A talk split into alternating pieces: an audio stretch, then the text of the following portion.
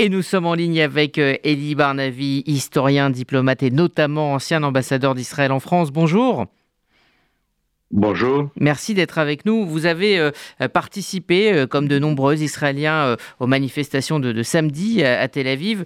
du côté du gouvernement, on dénonce un regain de violence dans les propos des uns et des autres, mais aussi dans les actes, avec cette autoroute bloquée par, par un feu. Est-ce que vous avez, sur place, vous ressenti la tension monter d'un cran ou est-ce que ce sont des actes isolés? Je ne sais pas ce qu'on appelle attention. Dans les, discours dans, les discours, il n'y a pas de violence. Il y a effectivement appel euh, à la, de la part de certains orateurs à la, à la désobéissance civile euh, pacifique. C'est comme ça qu'ils appellent cela. Et je pense que on va voir cela, ça va monter en puissance. Il va y avoir de plus en plus de, de refus de, euh, d'obtempérer, de refus de répondre aux appels, aux appels de réservistes euh, des grèves euh, tournantes, spontanées. On va avoir de plus en plus peut-être aussi de blocage de route. Euh, oui, je pense qu'on va, on va assister à des scènes, à des scènes de, tension. Je ne vois pas de violence. Il faut dire les choses comme elles sont. Ici, la violence, c'est toujours exercé dans un seul sens. Chaque fois qu'il y a eu assassinat politique, ça n'a jamais été de gauche à droite, de droite à gauche.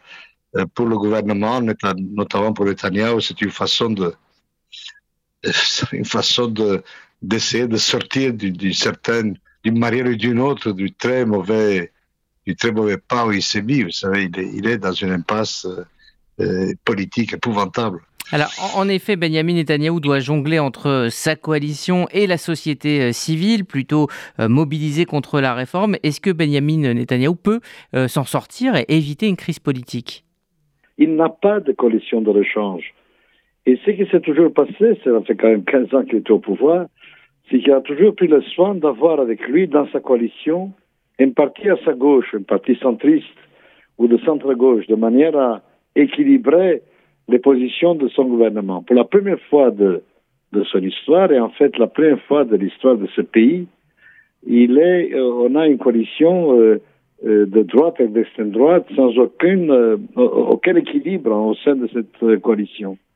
Et donc il est, lui, Netanyahu, à la gauche de sa coalition, obligé de, manœuvrer pour essayer de garder un semblant de, un semblant de, de santé mentale à, cette, à Israël vis-à-vis des Américains, vis-à-vis de l'opinion internationale, vis-à-vis de sa propre, de, son propre peuple. Et de côté, prisonnier de gens qui sont qui sont complètement euh, au-delà de toute limite euh, euh idéologique euh, euh, que, ce pays a, jamais connu. On a au gouvernement des gens qui n'ont, par exemple, qui n'ont pas servi sous les drapeaux parce que l'armée n'a pas voulu d'eux pour cause d'extrémisme.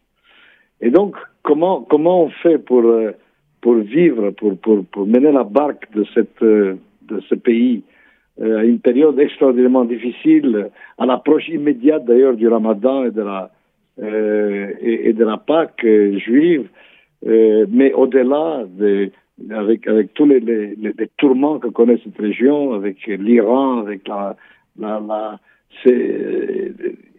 il est, il est, il est complètement coincé parce que chaque fois qu'il fait un pas, il va être, il va être empêché par sa coalition. Et on l'a bien vu à Aqaba, puisqu'on vient de sortir d'une espèce de conférence arrangée à la hâte par les, Américains pour essayer de, euh, de baisser les flammes ici, euh, à, la veille du ramadan.